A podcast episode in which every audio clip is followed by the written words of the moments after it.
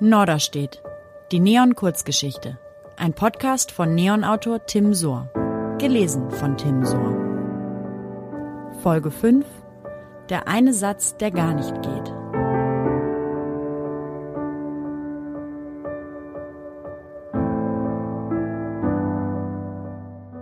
Was bisher geschah. Bei Fiona läuft's gerade überhaupt nicht. Sie wurde um 9000 Euro beschissen, das Haus, in dem sie wohnt, ist doch nicht so geil, sondern ein ziemliches Drecksloch. Und mit ihrem neuen Freund Lenny läuft es zwar eigentlich gut, aber irgendwie auch nicht. Der hat nämlich eine SMS von einer Kara bekommen, da stand nur Danke drin. Das hat Fiona auf seinem Display gesehen. Aber von dieser Kara hat Fiona noch nie was gehört.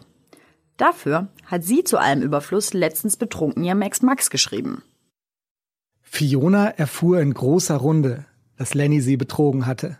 Sie war eigentlich nur auf ein Glas mit ihrer besten Freundin Birte verabredet, aber mit Birte blieb man nie lange allein. Wie ein eckiger Käfer ruckelte ihr Handy vibrierend über den kleinen Holztisch der Weinstube. Ein paar Arbeitskollegen seien in der Nähe, sagte Birte mit Blick aufs Display. In der Bar gleich um die Ecke. Ob es okay wäre, wenn sie auch noch auf einen Drink vorbeikommen würden.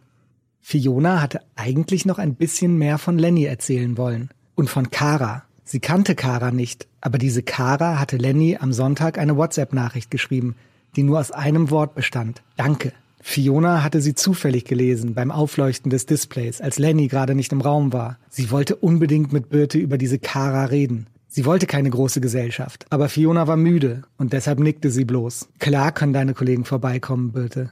Kurz darauf saßen sie zu zehnt am Holztisch. Die Kellnerin zündete noch ein paar Kerzen an und die Stimmung war heiter. Die Kollegen hatten schon ein paar Drinks hinter sich. Einer von ihnen hieß Jens und schaute immer wieder verstohlen in Fionas Richtung. Sobald sich ihre Blicke trafen, drehte er den Kopf sofort zur Seite. Fiona wusste nicht, ob sie angeflirtet wurde, wollte es aber darauf ankommen lassen und erwiderte seine Blicke so lange, bis er ihrem endlich standhielt. Bist du Fiona Forster? fragte Jens. Fiona nickte. Woher kennst du meinen Nachnamen? Weil jetzt alle Gespräche am Tisch auf einen Schlag verstummten, lächelte Jens mit schmalen Lippen. Dabei blinzelte er, als würde er nicht in Fionas Gesicht, sondern in die Sonne blicken. Für einen Moment bereute er, den Mund aufgemacht zu haben. Äh, dein Freund Lennart war am Wochenende mit uns unterwegs, sagte er schließlich und verzog das Gesicht, als habe er sich gerade ein Pflaster von der Haut gerissen. Ich weiß nicht, ob er es dir erzählt hat. Fiona stellte fest, dass sie von Jens schon mal gehört hatte. Lenny und er hatten zusammen studiert. Sie waren keine Freunde, aber gute Bekannte, die ab und zu in großer Gruppe zusammen feiern gingen.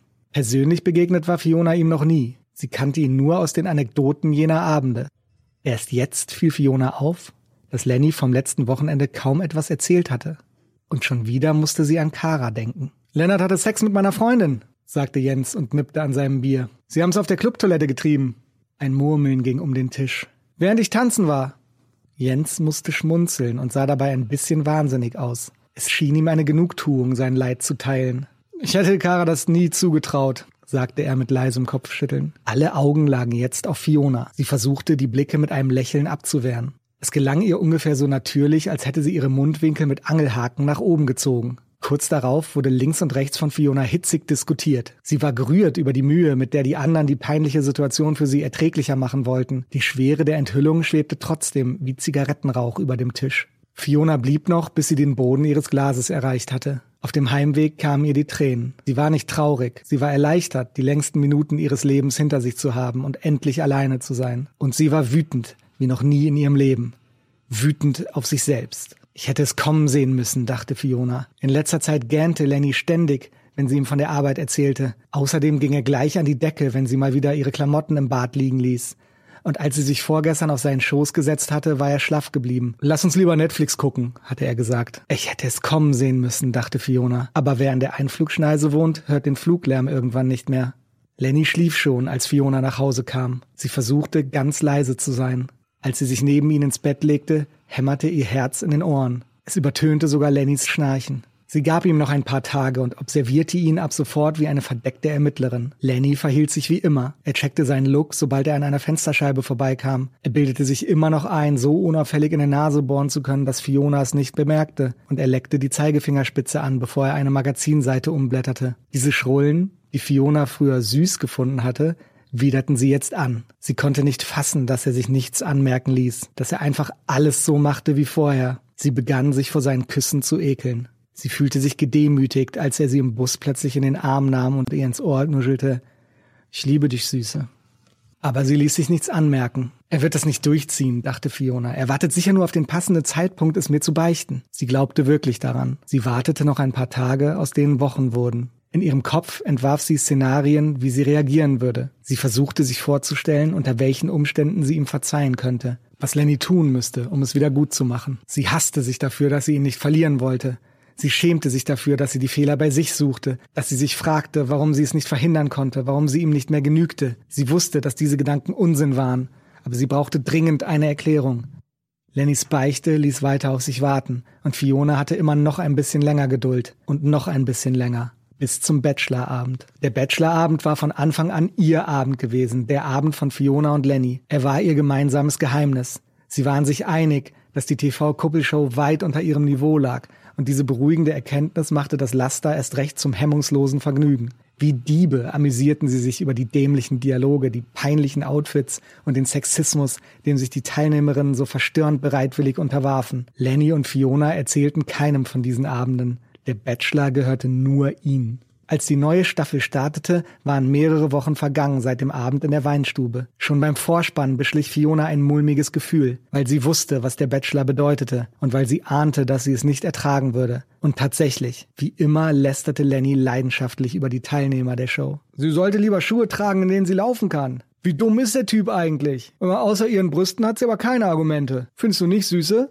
Früher hatte Fiona gerne mitgemacht. Sie hatte sogar noch härtere Sprüche gerissen als Lenny. Aber jetzt widerte sie sein ironischer Sexismus nur noch an. Sie dachte, wie kann er sich über die Klischeefiguren im Fernsehen lustig machen? Er hat mich schließlich mit einer völlig Fremden betrogen, auf einer Clubtoilette. Es ist ein übleres Klischee als der komplette Bachelor-Cast. Trotzdem dauerte es bis zur zweiten Werbepause, ehe er überhaupt bemerkte, dass von Fiona gar keine Kommentare kamen. Was ist denn los? fragte er wie ein Komiker, der Applaus einfordert. Zum ersten Mal an diesem Abend sah sie ihm direkt ins Gesicht. Warum musstest du sie ficken? Was? fragte er. Wen? Fiona lächelte ihn bloß an, weil seine Augen verrieten, dass er wusste, was sie meinte. Bis hierhin hatte sie seine Reaktion genau so erwartet, aber der entscheidende Teil würde nun folgen. Sie war bereit, ihm zu vergeben. Sie wollte ihn nicht verlieren, das hatte sie in den langen Wochen des Wartens festgestellt. Sie würde ihm den einmaligen Fehltritt verzeihen, wenn seine Entschuldigung sie überzeugte. Das war die einzige Voraussetzung.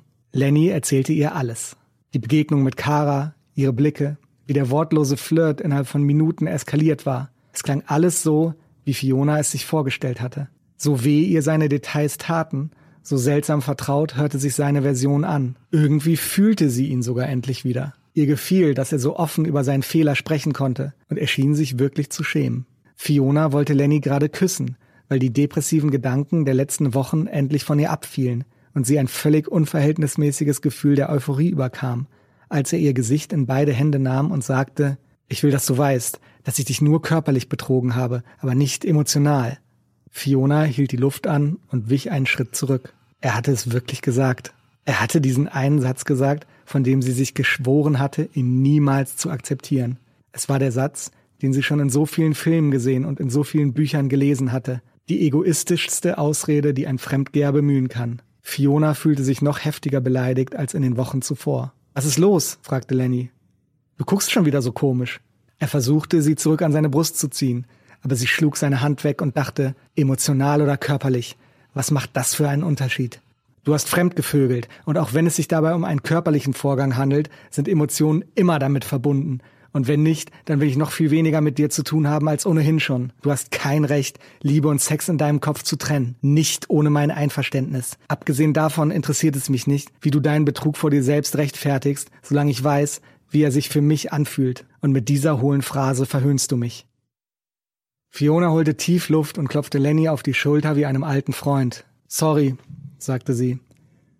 Körperlich kann ich dir verzeihen, aber emotional bin ich dazu echt nicht in der Lage. Norderstedt.